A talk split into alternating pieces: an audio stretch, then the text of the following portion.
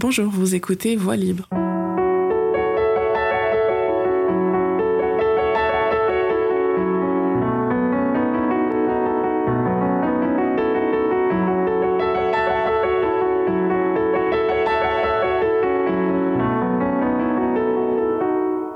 Bienvenue chers auditeurs et auditrices dans ce troisième épisode de Voix libre, l'émission qui à chaque fois se penche sur un sujet, une question spécifique et prend le temps de vous l'expliquer avec aussi bien des universitaires que des acteurs et intervenants sur le terrain. Le sujet de cette troisième émission vient compléter un petit peu celui du deuxième épisode. Euh, lors de cet épisode, justement, on avait parlé de la démocratie municipale, de la participation citoyenne dans la ville et en région. Une participation citoyenne qui peut prendre la forme de consultation publique, d'évaluation environnementale, mais aussi qui concerne le Bureau d'audience publique sur l'environnement ou le BAP. On a vu que ces modes de participation citoyenne ne donnaient pas de véritable pouvoir décisionnel à la, à la population. Donc on lui propose de parler, d'émettre son opinion sur un sujet ou sur un projet, mais sans la prendre en compte dans la décision, sans se soucier ultimement si la population est d'accord ou non avec les conditions du projet. Et donc pour cette émission, cette troisième émission, donc, on veut aller plus loin et regarder les conséquences de ce rôle ambigu du citoyen et de la citoyenne. Comment est-ce que ce rôle est perçu dans la mise en place d'un projet? Donc on l'a vu dernièrement, euh, il existe de plus en plus de mobilisations citoyennes importantes au sujet des projets d'exploitation des ressources naturelles, et plus particulièrement, on y reviendra pour les communautés situées dans les régions ressources. Donc on on parle par exemple du projet Énergie Est, du plan Nord, des gaz de schiste, de la mine d'or à ciel ouvert de Malartic, mais aussi des projets éoliens dans les régions peuplées du Québec. Et avec toutes ces mobilisations, tous ces projets euh, concernant l'exploitation des ressources, on entend de plus en plus parler d'un enjeu qui sera le sujet de cette émission, donc suspense, c'est l'acceptabilité sociale. Avec moi aujourd'hui, encore et toujours pour parler euh, de ce sujet, j'ai Alexandra Barari. Bonjour. Bonjour, déjà une troisième émission, un grand moment. Oui. euh, et pour en discuter aujourd'hui, on reçoit Marie-Ève Maillé, euh, qui est euh, professeure associée au Centre de recherche interdisciplinaire sur le bien-être, la santé, la société et l'environnement de l'UQAM.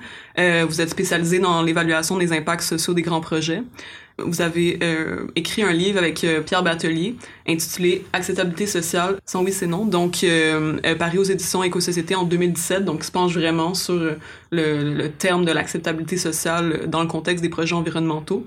Euh, qu'est-ce que je trouvais vraiment intéressant du livre, c'est que sa, structure en fait, donc euh, euh, chaque chapitre va, va, aborder un mythe ou une idée reçue mise de l'avant lorsqu'on parle d'acceptabilité sociale. par exemple, la dichotomie entre minorité et majorité, entre faits et opinions, entre les pour et les contre. Donc en fait, beaucoup de dichotomies. et récemment, je dois mentionner qu'on a aussi entendu parler de vous dans les médias en raison d'un jugement de la Cour supérieure très important pour la communauté scientifique l'entreprise euh, éolienne de l'érable vous demandait de révéler vos sources euh, lorsque vous avez documenté l'impact euh, de l'implantation d'un parc éolien sur les résidents et les résidentes du territoire en question. C'est dans le centre du Québec, je crois. on peut imaginer qu'une décision contraire, en fait, aurait découragé les volontaires de participer à la recherche scientifique, leur anonymat ne pouvant plus être garanti. en fait, la Cour supérieure a rétracté son propre jugement qu'elle avait rendu en 2016 sur la question, et ça a vraiment, je crois, ébranlé la communauté scientifique. Et donc, euh, en fait, euh, on parle de plus en plus d'acceptabilité sociale. Ça fait l'objet de plusieurs définitions par des chercheurs et chercheuses, aussi par le secteur privé, euh, par le gouvernement du Québec. ça concerne en fait un projet d'exploitation des ressources naturelles dans une communauté dont on veut évaluer la faisabilité en considérant la réaction de cette communauté. Euh, la définition la plus utilisée, c'est celle de Julie Caron-Malenfant et de Thierry Corot dans leur guide pratique sur l'acceptabilité sociale. C'est elle qui a été retenue par l'équipe de travail sur l'acceptabilité sociale dans le cadre du chantier du ministère de l'Énergie et des Ressources naturelles. Et je vais, je tenais quand même à, à vous la lire parce que c'est assez intéressante. Donc, c'est le résultat d'un processus par lequel les parties concernées conviennent ensemble des conditions minimales à mettre en place pour qu'un projet, un programme ou une politique s'intègre harmonieusement à un moment donné dans son milieu d'accueil. Donc, Disons simplement que les termes à un moment donné ou dans un milieu d'accueil, entre autres, peuvent donner lieu vraiment à toutes sortes d'interprétations.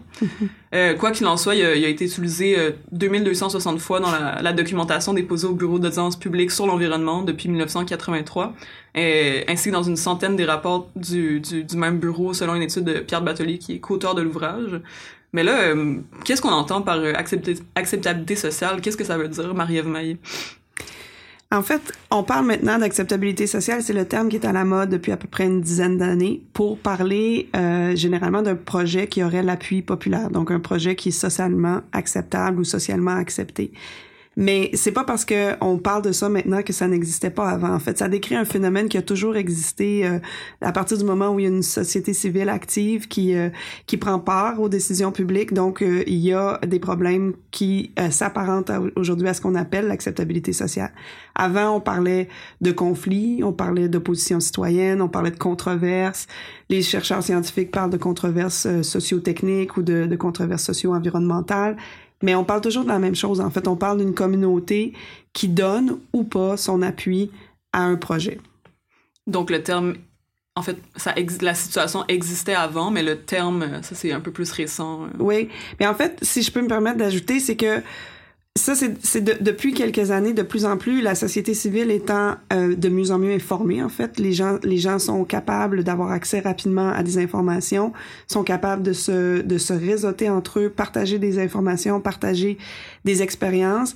Et de plus en plus, en fait, c'est de, devenu difficile pour les élus de faire euh, fi des, euh, de ce que pense la population. Et donc, à ce moment-là, c'est là que surgit finalement des problèmes qu'on appelle des problèmes d'acceptabilité sociale parce que avant, en fait, ils avaient un peu, ils pouvaient se soucier moins de ces enjeux-là. Mais depuis une quinzaine d'années, en fait, les gens du Bureau d'audience publique sur l'environnement disent que tous les enjeux qui sont liés au, au, à, l'univers finalement des effets psychosociaux des grands projets, toute la dimension euh, politique des grands projets, ça apparaît comme des une nouvelle tendance au BAP. Les gens parlent de plus en plus de ça et c'est quelque chose qui les préoccupe de plus en plus. Et donc, l'acceptabilité sociale, c'est devenu un terme à la mode qu'on voit dans les médias sur une base régulière. Moi, j'ai fait une revue de presse. Le, terme a commencé à apparaître un peu en 2004 au Québec dans les dans les dans les médias québécois. Avant ça, on l'utilisait vraiment pratiquement pas en fait pour ainsi dire mais depuis en fait son utilisation est, beaucoup plus répandue puis euh, puis on on voit le terme à peu près toutes les semaines dans les médias et je pense que euh, on a voulu en fait on crée artificiellement. Il y a des groupes qui ont créé artificiellement une espèce de flou autour de la notion parce que ça faisait leur affaire, en fait, qu'on ne sache pas ce que c'est et qu'on puisse pas clairement la définir, puis euh, éventuellement prendre des décisions par rapport à ça. Et donc, si je peux me permettre d'ajouter, il y a, euh, pendant plusieurs années, en fait, il y a l'Association des minières du Québec et la Fédération des chambres de commerce du Québec qui étaient euh, enregistrés au registre des lobbyistes du Québec pour clairement euh, faire comprendre au gouvernement en fait leur intérêt à ne pas définir le concept d'acceptabilité sociale. Pour eux, ils voyaient ça comme une tendance qui s'en venait et une menace aussi à leur façon de faire habituelle. Et donc, il y avait une forte résistance de leur part à définir le concept d'acceptabilité sociale. Et donc, on a entretenu un flou en disant on sait pas ce que c'est ça, donc on peut pas s'en servir pour décider. Mm-hmm. Mais au contraire, en fait, les élus s'en sont toujours servis de cette notion-là. Ils ont toujours été en mesure d'évaluer si leur population était pour ou contre les projets. Des fois, c'est plus compliqué, des fois, c'est plus flou. Mm-hmm. Et on a des outils pour le faire, pour s'aider si, si, si besoin est. Mais on a, on, on a toujours, en tant qu'élus, en fait, les élus ont toujours euh, été en mesure d'évaluer les projets et évaluer ce que leur population en pensait. Est-ce qu'il y a des élus euh, ou des citoyens citoyennes ou encore euh, des lobbyistes qui ont demandé plus de clarté par rapport à ce terme dans les dernières années? Ben en fait, là, ils ont changé effectivement leur, leur, leur fusil d'épaule, ils ont changé leur stratégie. Mm-hmm. C'est ça, parce que bon, on a eu un chantier sur l'acceptabilité sociale qui a qui a tenté de cerner le terme, mais euh, en fait, moi, à chaque fois qu'on essaie de le définir, on, on, on, se complique les choses. Puis là, là la définition de Caron Malenfant, et, elle est, elle fait, elle fait l'affaire parce qu'en fait, je pense que c'est, c'est probablement euh, quelque chose qui peut être utile comme, comme définition et qui est critiquable évidemment parce qu'il y, y, y, a quand même, euh, il y a quand même euh, des choses qui sont pas claires dans cette définition-là. Mais il y a des scientifiques qui ont essayé d'en faire d'autres, puis je vous assure que c'est pas beaucoup plus clair. Et donc, en fait, c'est comme le genre de notion que plus on essaie de définir, plus finalement on, on s'enlise. C'est-à-dire qu'elle finit par ne pas pouvoir s'appliquer à certains cas si on essaie de trop la préciser. Exactement. C'est ça, puis ça devient une espèce de définition à, à, à valise là, qui qui euh, qui mm-hmm. s'étire et qui euh, qui euh, à plusieurs niveaux et tout ça. Donc ça devient impossible de savoir si on a ou pas de l'acceptabilité sociale avec ce genre de définition là.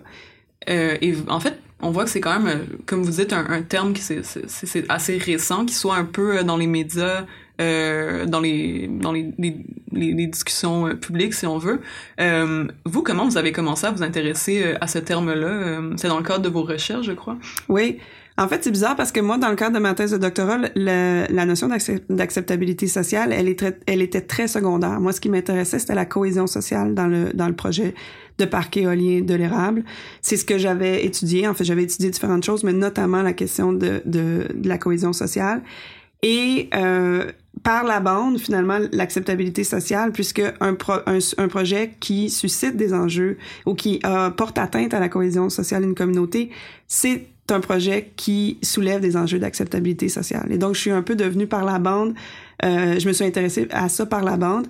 J'ai euh, ensuite de ça, avec ma thèse de doctorat, j'ai rédigé un essai euh, que j'ai soumis aux éditions, euh, que j'ai soumis dans un concours qui s'appelait le concours d'essai Bernard Mergler. Et j'ai gagné la première place de ce concours-là. Et avec ça, la première place venait euh, avec une, une possibilité d'éditer le texte aux éditions Éco-Société. Mm-hmm. Et euh, finalement, de fil en aiguille, le, le projet de l'essai initial est devenu un essai plus gros sur l'acceptabilité sociale en général. Donc, euh, et pas seulement sur, sur l'idée de la cohésion sociale ou de l'acceptabilité sociale dans le domaine Donc, c'est comme ça que je me suis retrouvée un peu par, par hasard, si on veut, à mm-hmm. m'intéresser à l'acceptabilité sociale. Puis finalement, je suis allée chercher les renforts de mon collègue Pierre Batelier, qui lui avait déjà fait une note de recherche exhaustive sur la notion d'acceptabilité sociale. Puis ensemble, à deux, ben on a vraiment bien cerné le sujet, je pense. Et euh, est-ce que est-ce qu'il y a toujours eu cette euh, cette préoccupation euh, des gouvernements du Québec et du Canada de en fait d'assurer l'acceptabilité sociale avant que le terme existe?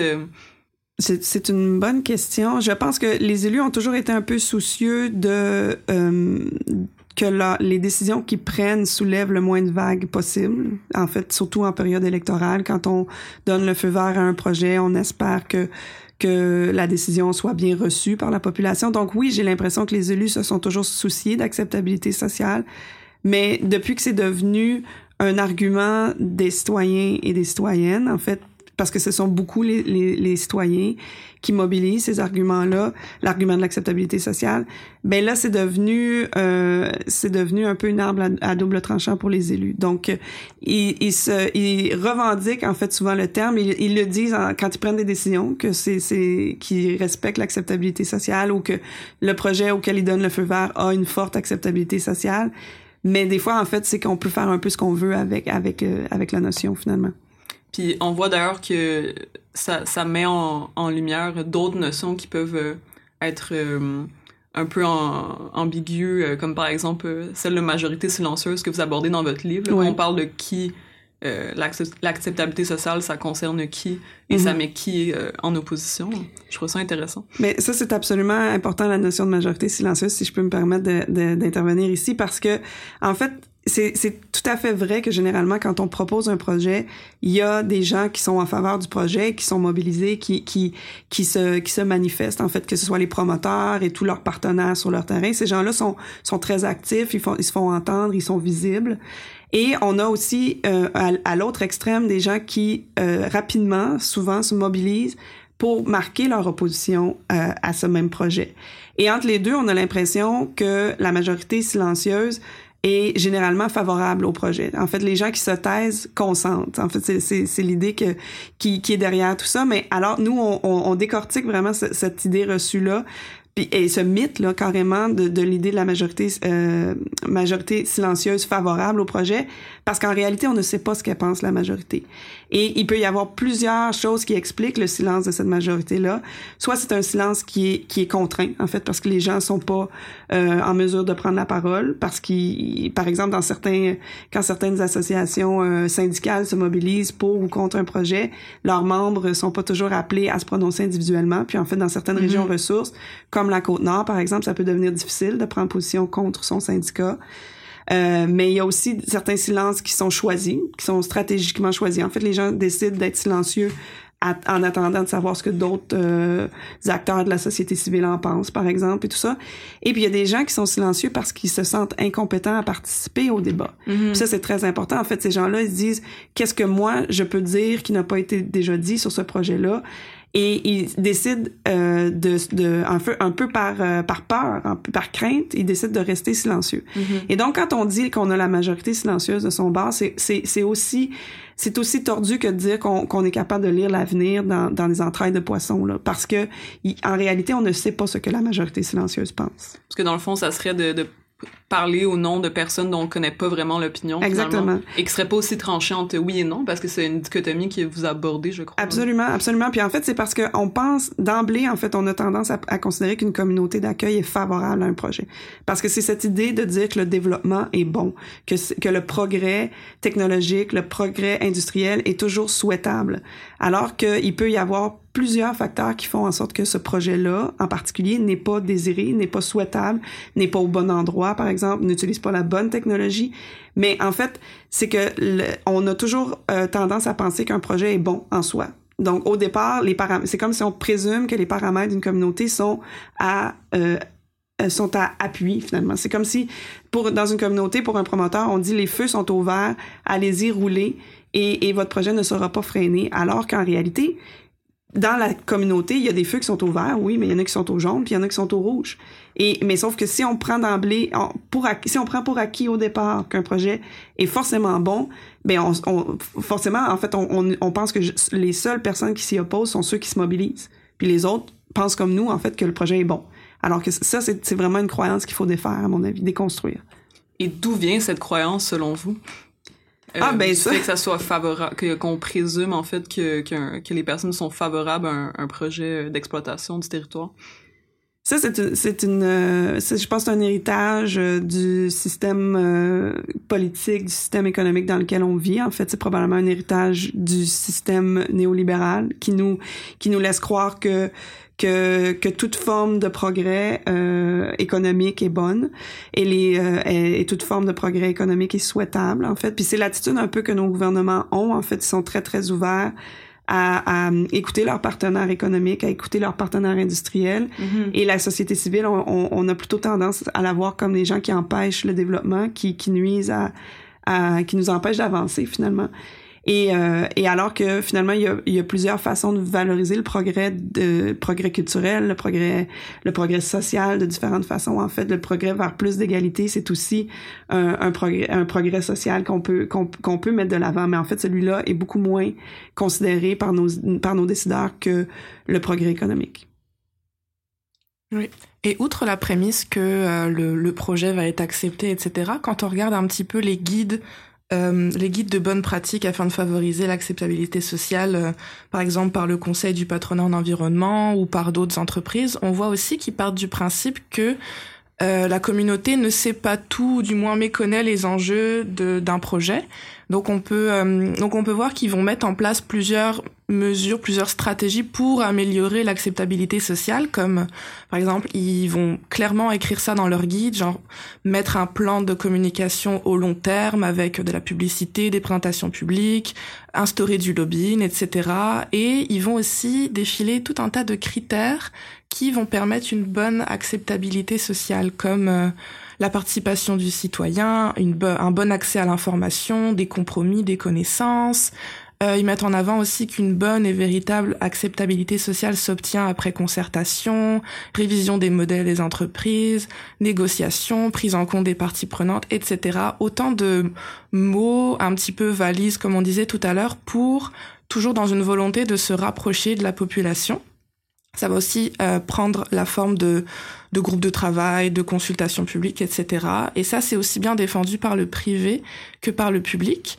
Et euh, on se demandait aussi comment justement ça fonctionne, euh, comment ça fonctionne actuellement pour être en mesure de considérer qu'il y a acceptabilité sociale. Quels sont les mécanismes? Mhm. En fait, il y a beaucoup, beaucoup d'éléments dans votre, dans votre question et dans votre commentaire.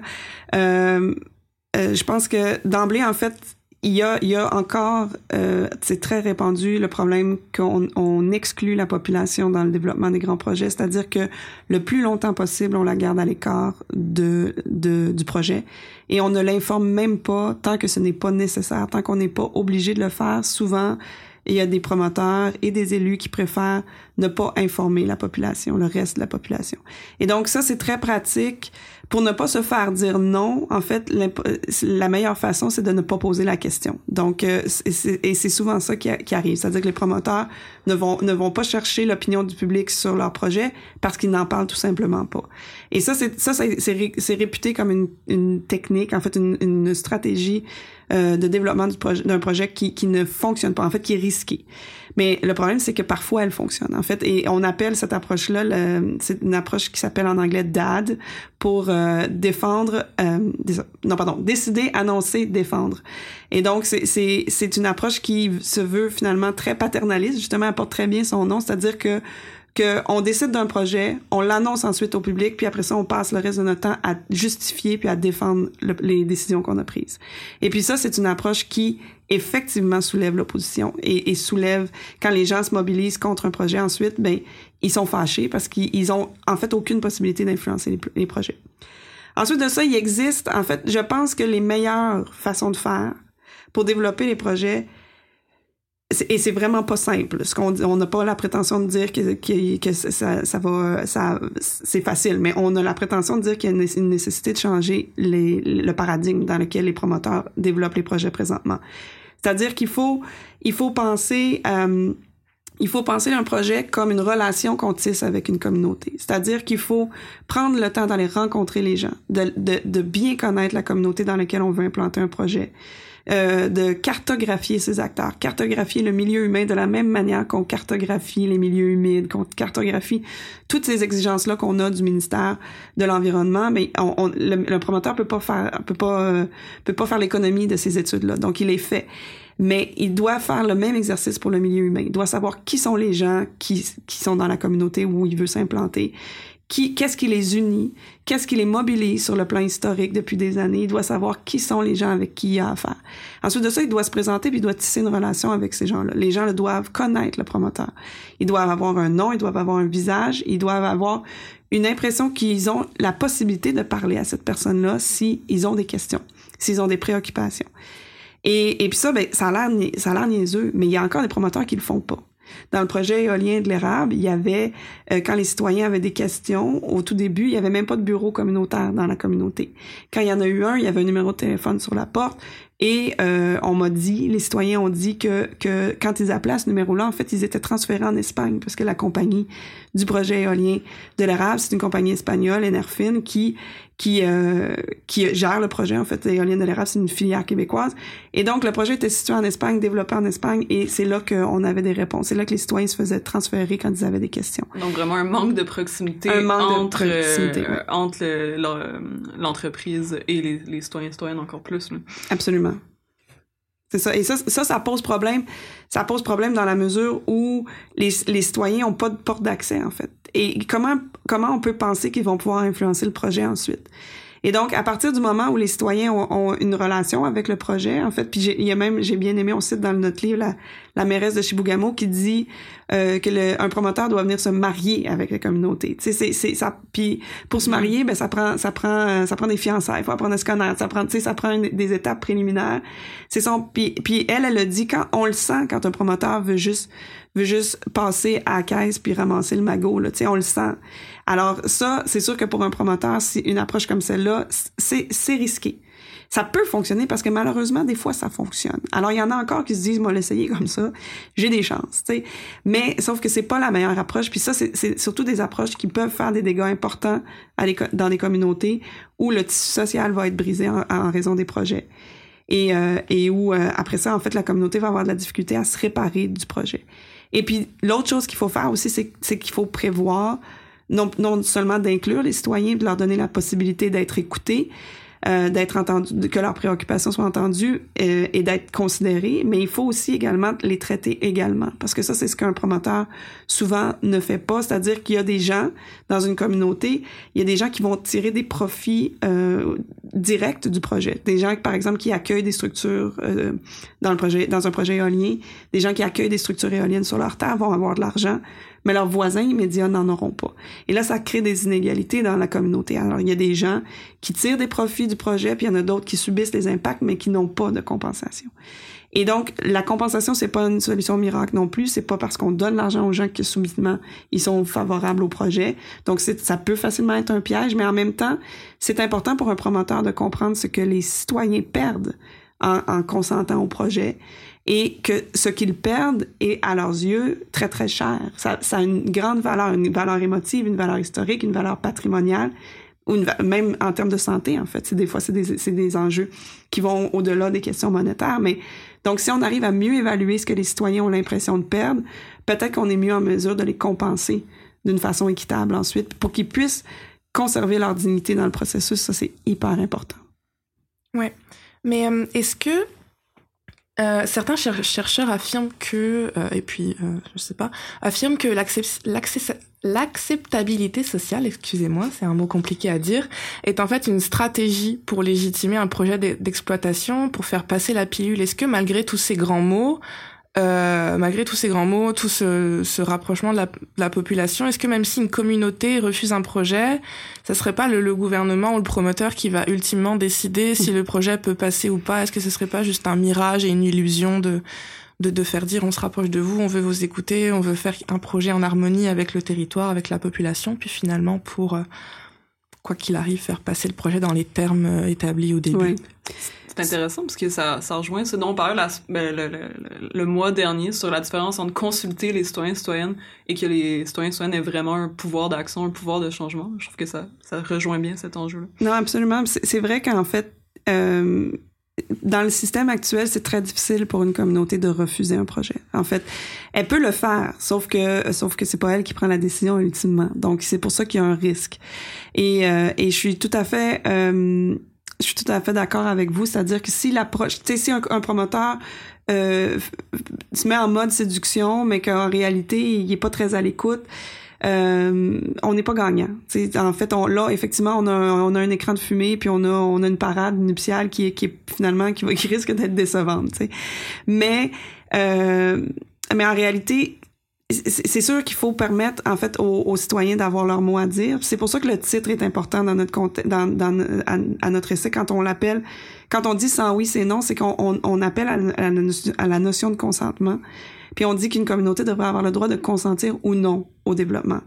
Présentement, c'est très difficile de faire admettre aux décideurs et aux promoteurs qu'une communauté peut refuser un, un, un développement sur son territoire. Et euh, c'est vrai que dans certains cas, c'est difficile. C'est difficile de dire, il y a ce gisement-là, par exemple, il y a cette richesse, cette ressource-là, mais nous n'irons pas la chercher parce que la communauté refuse. C'est très, très difficile de faire admettre ça aux, promoteurs.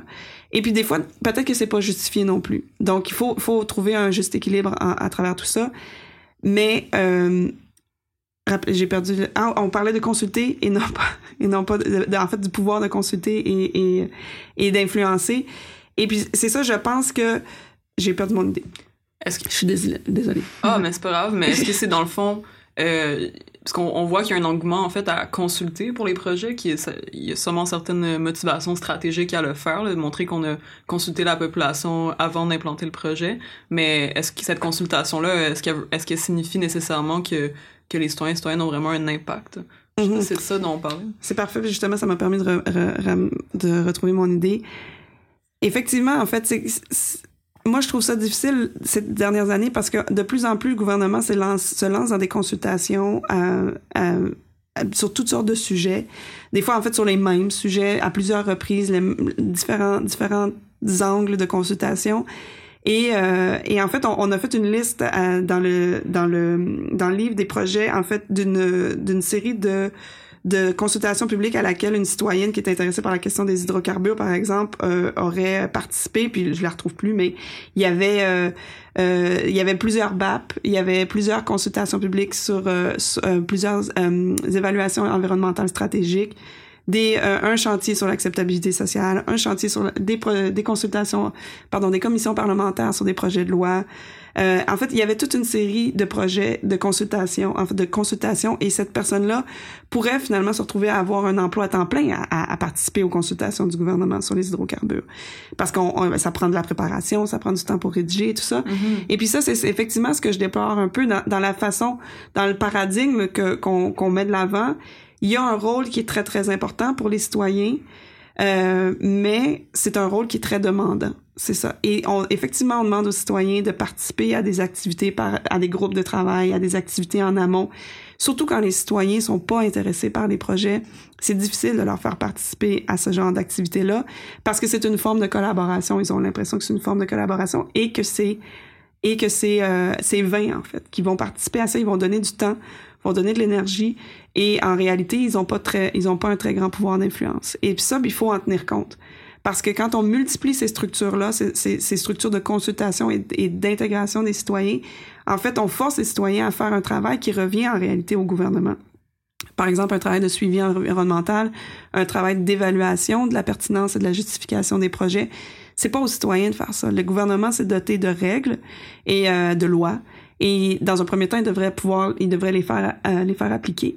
Et ensuite de ça, quand il, il exige de, de certains promoteurs qui respectent certaines règles, quand il leur donne le feu vert pour un projet, puis qu'ils exigent qu'on respecte certaines règles, ensuite de ça, en fait, son rôle, c'est de s'assurer que ces règles-là sont respectées. Je veux dire, j'ai cette semaine, tout récemment, dans le dans le projet de, de travaux sur le, le chantier de la 25 ici à Montréal, c'est un chantier autoroutier. J'ai lu dans le journal Métro qu'il y a une femme qui dit il n'y a pas supposé y avoir de camions de jour sur ma rue. Et puis euh, aujourd'hui, il est pas midi encore, j'en ai compté une dizaine. Puis une journée, elle en avait compté 250 des camions comme ça. Et donc les camions sont interdits. La loi prévoit qu'il n'y en a pas de camions sur sa rue pour pour X raisons, mais elle en voit quand même. Alors qu'est-ce qu'elle fait cette citoyenne là et donc, c'est bien beau de se doter de règles, de dire, OK, on va faire le chantier dans les normes, ça va être comme ça, pas de bruit entre telle heure et telle heure.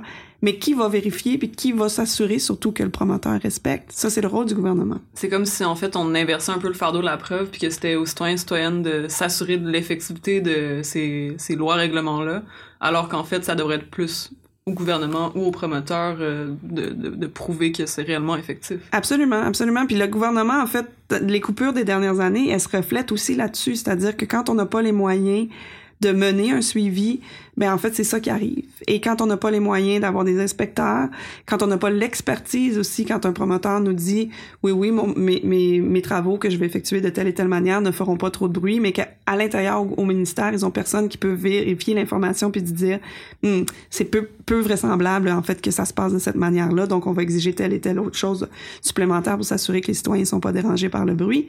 Mais là en fait c'est pour ça effectivement que le que toutes les responsabilités se retrouvent dans la cour des citoyens. Puis, en fait, la cour des citoyens est déjà bien remplie. Là.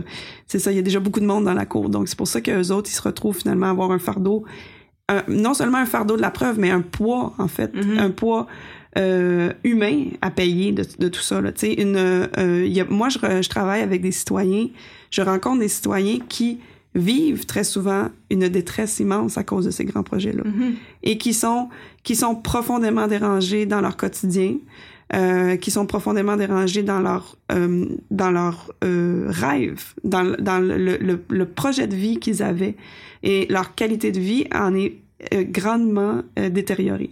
Et puis ça, c'est un prix qui est très très lourd à payer pour eux. Est-ce que c'est des gens qui euh, arrivent à s'impliquer ou qui justement rencontrent des barrières à avoir des à avoir recours à, à pouvoir faire porter leur voix? De des exemples que vous citez Ouais. des gens que vous rencontrez? C'est euh, c'est un c'est très souvent c'est des gens qui euh, qui par la grande détresse qu'ils vivent sont ne sont pas en mesure de de participer au processus parce qu'ils sont ils sont euh, ils sont tellement troublés ils sont tellement dérangés par les projets qu'ils sont pas en mesure de s'asseoir autour de la table avec le promoteur pour essayer de trouver des compromis et des consensus parce qu'ils sont ils sont trop euh, on, on a déjà trop exigé d'eux. Et c'est très difficile, en fait. Je dis pas que, c'est c'est le cœur de mon travail. Puis justement, il y a des jours où est-ce que je me dis, aïe, comment on va y arriver? Et je vois pas les solutions. Mais, euh, mais effectivement, en fait, c'est des gens qui, qui euh, par la nature des projets, vivent une grande détresse et, et sont par conséquent incapables, souvent, de participer au, au, au processus de discussion ou on les exclut. Ils s'excluent eux-mêmes ou on les exclut. Il y a aussi les deux. Mais je pense que qu'est-ce que vous mentionnez qui était très intéressant aussi, c'est l'expertise, parce qu'est-ce qu'il n'y a pas aussi un peu qu'on considère que comme c'est des simples citoyens, citoyennes, ils n'ont pas l'expertise et donc euh, ils, ont, ils ont que des opinions qui, mm. sont, qui, sont en fait pas nécessairement... Euh, en fait, vous parlez de l'opposition de fait et opinion. Oui. Mais ça, ça c'est assez, c'est assez, euh, c'est assez frappant. Puis je peux vous donner un exemple assez récent. En fait, de, je travaille avec, euh, je travaille dans la, la communauté de Malartic en Abitibi où il y a un grand projet de mine à ciel ouvert là-bas, une mine d'or à ciel ouvert qui est très près du centre-ville. Et euh, il existe encore un, un, groupe de citoyens qui euh, qui euh, s'opposent fermement en fait aux, aux différentes mesures de compensation qu'a offert le promoteur et qui eux euh, ont même entamé en fait des, démarches juridiques pour euh, pour euh, pour s'opposer en fait au, au, développement récent de, du, du projet minier. Quand les citoyens se retrouvent dans des situations de détresse comme comme celle que je décrivais tout à l'heure, très souvent en fait, on se retrouve dans une position d'escalade en fait, où est-ce que rapidement les les les possibilités pour les citoyens, c'est des possibilités d'opposition, en fait des possibilités de blocage parce que tant qu'ils consentent au, au, dialogue avec les promoteurs, ils sont, euh, ils ont l'impression de collaborer et ils ont l'impression d'être manipulés. Donc les, les et en plus ils ont pas d'influence ou ils ont l'impression de pas en avoir. Et c'est vrai, c'est tout à fait vrai que des fois en fait leur marge de manœuvre pour influencer un projet, elle est très petite. Alors eux ne se contentant pas de ça disent il faut frapper fort. Donc, en fait, ça contribue à une radicalisation de certaines positions dans, dans les projets parce que les gens se disent, on peut pas être euh, tiède ici. Là. Il faut, faut, faut que faut qu'on marque le coup. Il faut que nos, nos, nos prises de position soient, soient frappantes. Il faut qu'elles soient claires. Il faut qu'elles soient. Alors, on est vraiment dans des coups, euh, des coups d'éclat. Et puis ça, c'est de chaque côté, en fait, qu'on voit ce genre de, de, de posture-là. Et, euh, et ça, c'est polarisation, en fait. exactement ça. C'est une polarisation qui contribue euh, difficilement au débat. Et donc, je parlais de la communauté de Malartic. Là, je n'ai pas perdu le fil. Et c'est ça. Et je sais que les citoyens à Malartic, certains des gens qui vivent très près de la mine, se plaignent des poussières. Ils disent qu'ils reçoivent finalement, euh, en raison des activités minières, une quantité de poussière qui est très, très grande chez eux, en fait, qui leur, qui leur, euh, qui les empêche même d'apprécier euh, euh, un repas à l'extérieur ou prendre un café sur leur terrasse parce que ils, ils estiment à, à, subir trop de poussière. Et cette semaine, moi, j'habite à Montréal, j'habite pas la BTB, mais j'étais en train de balayer mon balcon. Et euh, je me, je voyais effectivement qu'il y avait beaucoup de poussière en ville. On a, on a aussi ce genre de problème-là. Euh, puis là, je me suis dit dans ma tête, oh mon Dieu, c'est comme un Malartic. Ça, je, en passant mon coup de balai, je me dit, c'est comme un Malartic. Et mm-hmm. Et je me suis dit, mais c'est quand même fou, parce que la poussière, je la voyais, je la balayais avec mon balai. Mais les gens de Malartic se font dire par différentes instances que, que ben, les poussières respectent les normes, que les poussières sont, sont, sont répondent aux, exigences du ministère et tout ça. Et ensuite de ça, ben, il y a des différentes instances locales qui, qui s'obstinent à savoir où est-ce qu'on met les stations de, de qualité, de mesure de la qualité de l'air et tout ça. Et donc, on a finalement des gens qui euh, des citoyens qui le voient là. En fait, c'est même pas une opinion là. Tu comprends? Ils sont. pardon. Je, dans le fond, c'est vraiment quelque chose qu'ils constatent de leurs propres yeux. Exactement. De tangible, si on veut. Exactement. C'est hyper concret pour eux la poussière. Là. La poussière sur leur balcon, sur leur sur leur terrasse et tout ça, c'est hyper concret. Et puis après ça, ils se retrouvent confrontés à des gens qui disent oui, mais ça respecte les normes ou euh, on sait pas exactement si l'endroit qu'on a choisi pour mettre la station d'évaluation de, de, la qualité de l'air, si ça si ça, ça correspond aux normes du ministère et donc on peut on devrait plutôt la mettre à tel endroit. Et donc il y a y y a des chicanes d'experts qui sont finalement une forme de violence pour les citoyens en fait quand ils sont exposés à ça eux ils ont ils sont, c'est comme si on leur disait qu'on ne les croyait pas. C'est comme si on remettait en question euh, le fait qu'il y a un problème, puis qu'on remettait en question même l'ampleur du problème. Alors c'est comme si on leur disait qu'ils étaient pas, euh, que c'était pas important en fait ce qu'ils vivent. Et puis ça, c'est une violence vraiment grande quand on, on, subit déjà un projet dont on ne veut pas dans sa cour. Puis en plus on se fait dire, ben c'est pas si pire que ça. Ça c'est vraiment une façon de les faire enrager parce que parce que pour eux c'est la fin du monde. Et j'imagine que c'est d'autant plus difficile à mesurer euh, la détresse psychologique, tout ce qui est plus émotif que par exemple un impact environnemental. Donc j'imagine que ça va être encore plus difficile même qu'une expertise puisse euh, aborder cette question-là. Ah, c'est super difficile, effectivement. Puis c'est nouveau, en fait, mais on sait pas trop comment faire, mais Mais, mais euh, pourtant, c'est très fréquent, c'est souvent là.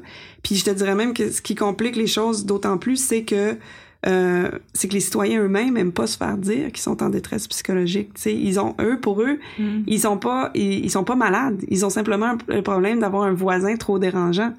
Donc, euh, donc, puis là, quand on leur dit vous vivez de la détresse, vous avez probablement besoin d'aide, ces gens-là se disent mais mais j'ai pas besoin d'être soigné, moi, j'ai juste besoin d'être débarrassé de ce, voisin. Mm-hmm. Donc, ça complique effectivement les choses pour travailler dans un contexte comme celui-là. C'est vraiment des enjeux qui sont qui sont difficiles, mais qui font énormément de, de blessures en fait et qui laissent des traces j'ai l'impression que c'est peut-être particulièrement le cas euh, dans les régions qui ont vraiment pour réputation de dépendre de l'exploitation des ressources naturelles. Euh, Est-ce qu'il y a une marge de manœuvre quand même pour la contestation? Euh, comment ça se passe à ce niveau-là? Parce qu'on on parle toujours d'exploitation de ressources comme c'était en fait vraiment une nécessité dans certaines régions. À tort, à raison, je sais pas. Hmm. Effectivement, là, la région que je connais le mieux ces temps-ci, c'est celle où je travaille, c'est l'Abitibi. Puis effectivement, c'est une région euh, qui s'est développée grâce à l'industrie minière. C'est encore, il y a énormément de gens qui travaillent dans l'industrie minière en Abitibi, et les gens sont fiers en fait de cet héritage-là. Ça fait partie de leur euh, de leur identité d'Abitibiens et d'Abitibiennes. Et donc, euh, les gens a priori ne sont pas opposés aux mines, par exemple, en Abitibi. Et euh, ils sont, euh, ils sont, mais par contre, ils, par certains d'entre eux sont critiques du développement qu'on en fait et, euh, et des choix qu'on fait par rapport à, à l'industrie minière. Et ces questions-là sont tout à fait pertinentes. Mais c'est vrai que dans les régions ressources, très souvent, quand on pose des questions sur les mines, quand on émet des critiques, on se fait dire ah ben là, ça veut dire que vous voulez qu'on qu'on perde nos jobs, ça veut dire que vous voulez qu'on ferme la mine. Et puis ça, je trouve que ça, ça c'est une façon vraiment de couper court au dialogue parce que parce que c'est pas on veut pas fermer les mines, on veut pas que les gens perdent leurs emplois. Ces gens-là en fait, c'est leur discours, ils disent on veut pas fermer la mine, mais on veut que la mine nous respecte, puis on veut mieux cohabiter avec la mine. Donc c'est pas du tout la même chose. Mm-hmm. C'est pas une opposition, mais c'est plus des demandes de clarification, si on veut. Ben ça, euh, dans certains cas, ça demeure des oppositions. Des oppositions mais... mais... en fait, c'est l'objectif ultime, ce n'est pas de faire fermer la mine. Mm-hmm. C'est de, de, faire en sorte qu'ils soient en mesure de cohabiter avec la mine. Je pense que tu voulais enchaîner sur les emplois, non? Ben oui, c'est ça que je me disais, c'est que j'ai l'impression qu'il y a un, un, argument qui est souvent mis de l'avant, c'est la, la, création d'emplois. Est-ce que qu'est-ce que vous en pensez de, de ce de cette, ce prétexte-là? En fait, c'est ça, c'est euh, c'est euh, ça devient la création d'emplois est devenue comme le saint graal en fait, dans notre société moderne. C'est comme si euh, c'est comme si à partir du moment où un projet crée de l'emploi, euh, on devait remiser notre jugement critique, puis on devait, on devait le, lui donner le feu vert euh, a priori. Et, euh, et puis ça, moi, je pense que ça pose problème. Parce que surtout quand on oublie de se poser les questions, en fait. Parce que des fois, on crée de l'emploi, mais en réalité pas vraiment, dépendamment des chiffres qu'on regarde. Euh, je sais que pour pour ce qui est du, dans le livre, on parle de l'exemple de du la construction du pipeline d'énergie S en fait, puis là on parle d'une création d'emplois qui est importante, mais en réalité c'est que c'est des emplois qui existent déjà, en fait, qui vont être déplacés et qui peuvent, dans d'autres secteurs d'activité, créer des pénuries qui vont poser des problèmes. Donc, il faut vraiment mesurer quels emplois, de quels emplois on parle et, euh, et euh, à quel coût, en fait, ces emplois-là viennent. Et ensuite, il y a la question aussi de, ça crée de l'emploi, oui, mais quels emplois? Et de plus mm-hmm. en plus, en fait, les projets sont, sont euh, euh le, le, nombre d'emplois intéressants sont limités. Puis après ça, ben on est-ce que c'est des jobs temporaires Est-ce que c'est des est-ce que c'est des, des est-ce que c'est des emplois que, que pour lesquels les, les, gens auraient de toute façon trouvé une autre forme de travail, tu sais euh, par exemple quand on transporte du matériel ou transporte de de, de, la gravelle, en fait, très souvent, ça, ça, fait partie des emplois qu'on compte là, dans les périodes de construction. Mais ça, c'est des gens qui auraient de toute façon travaillé ailleurs dans un autre contexte. Et donc, euh, il faut aussi évaluer quel genre, quel genre d'emploi ça, ça, ça représente. Et puis, mais dans les régions ressources, on a encore cette, cette, cette idée, cet idéal-là de grands projets industriels qui créent des emplois à coût de, de centaines d'emplois, à coût de parfois même de milliers d'emplois, parce que c'était comme ça que ça se développait avant. Euh, on créait des usines, puis là, d'un coup, 3000 emplois, 2000 emplois, euh, 2000 emplois, pardon, il n'y a pas de liaison ici. Et... Euh, Et maintenant, ça existe plus, ce genre de choses-là. Sauf que euh, il y a dans certaines régions ressources, pas dans toutes, parce que par exemple dans l'industrie minière, c'est une industrie qui s'est développée sans syndicats, mais dans l'industrie forestière, les syndicats sont très forts. Et les, les, les gens disent sont, sont très attachés à leurs emplois. Donc l'usine qui employait avant 3000, 3000 emplois, euh, employés en emploie parfois maintenant quelques centaines. Mais là, les gens vont défendre bec et ongle ces, ces quelques centaines d'emplois-là, même si en réalité, le problème, c'est pas Greenpeace. Le problème, c'est pas, c'est pas les caribous. Le problème, c'est que la ressource, elle est pas renouvelable, puis qu'elle, elle, elle tend vers, euh, vers, euh, vers un épuisement, et que donc il faut, faut la, la prélever d'une façon responsable et tout ça. Et qu'en réalité, peut-être que le problème, c'est pas euh, c'est pas tant l'exploitation de la ressource. En fait, le, justement, l'intervention qu'on ne fait pas dans les autres étapes de la chaîne de transformation de nos, de nos ressources naturelles. Mm-hmm. Puis, en fait, en insistant pour avoir des grands projets industriels qui créent de l'emploi, on développe pas tout un autre secteur de l'économie qui pourrait dépendre aussi des ressources naturelles, mais qui est celui de la transformation, celui de l'artisanat, celui d'une autre forme d'économie, en fait, qui crée beaucoup moins d'emplois. Une, une, un, un, projet d'artisanat va pas créer 800 emplois d'un coup, mais va créer peut-être des emplois plus stables, va mm-hmm. pouvoir euh, développer euh, développer une autre forme d'économie dans une région qui, euh, dans les régions ressources qui doivent définitivement se réinventer.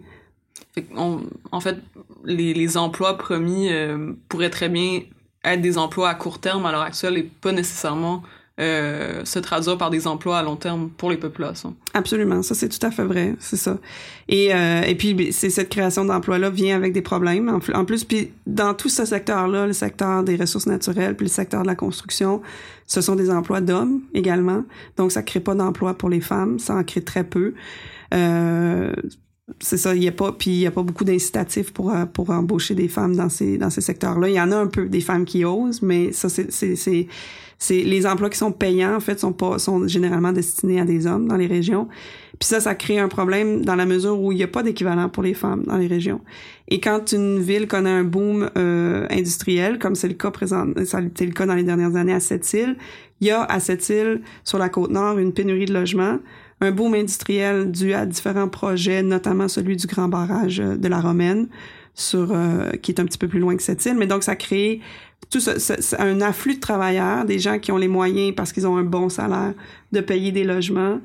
Euh, et donc, comme il y a une pénurie de logements, en fait, on se retrouvait avec des coûts, des, des loyers beaucoup plus élevés qu'avant. Et les femmes ne font jamais les salaires des hommes sur la côte nord. Et donc ça, ça entraîne des conséquences et des inégalités, des impacts très importants sur les femmes. Ça, c'est un truc que j'ai trouvé vraiment intéressant dans votre livre parce qu'on n'en parle pas forcément, qui est vraiment la place des femmes dans ce, ce, ce concept-là d'acceptabilité sociale parce que vous, vous dites justement que tant dans les processus décisionnels que dans l'impact euh, sur les populations, on prend on considère pas. En fait, vous, vous parlez du terme euh, décider entre hommes par rapport au, processus décisionnel, puis je trouve ça super intéressant parce que a priori, on, on pense pas nécessairement à l'impact genré de cet enjeu-là. Non, effectivement, en fait, c'est complètement occulté cet, cet impact-là, et pourtant il est il est majeur. Et il est euh, au BAP, on en parle très peu. En fait, ça fait pas partie des préoccupations. On a, il y a pas de section de l'étude d'impact qui est réservée aux, aux, impacts sur les femmes. Et ça serait intéressant qu'on qu'on fasse l'exercice de les mesurer et, et euh, éventuellement que, que les euh, que les, euh, les, les, développeurs soient aussi évalués sur sais quand ils quand ils ils, ils, posent leur candidature ils soumettent en fait un, une candidature pour un, pour des appels d'offres publics ça serait intéressant que ça fasse partie que, que la, la, proportion de femmes fasse partie des critères qui évaluent qui sont évalués la proportion de femmes dans l'entreprise euh, et tout ça. Donc, ça serait vraiment, à mon avis, il y a quelque chose à faire là, parce que le développement de nos régions ressources se fait sur un mode euh, beaucoup aussi qui est euh, euh avec des afflux de, de travailleurs de l'extérieur. En fait, ce qu'on appelle aujourd'hui le fly-in, fly-out.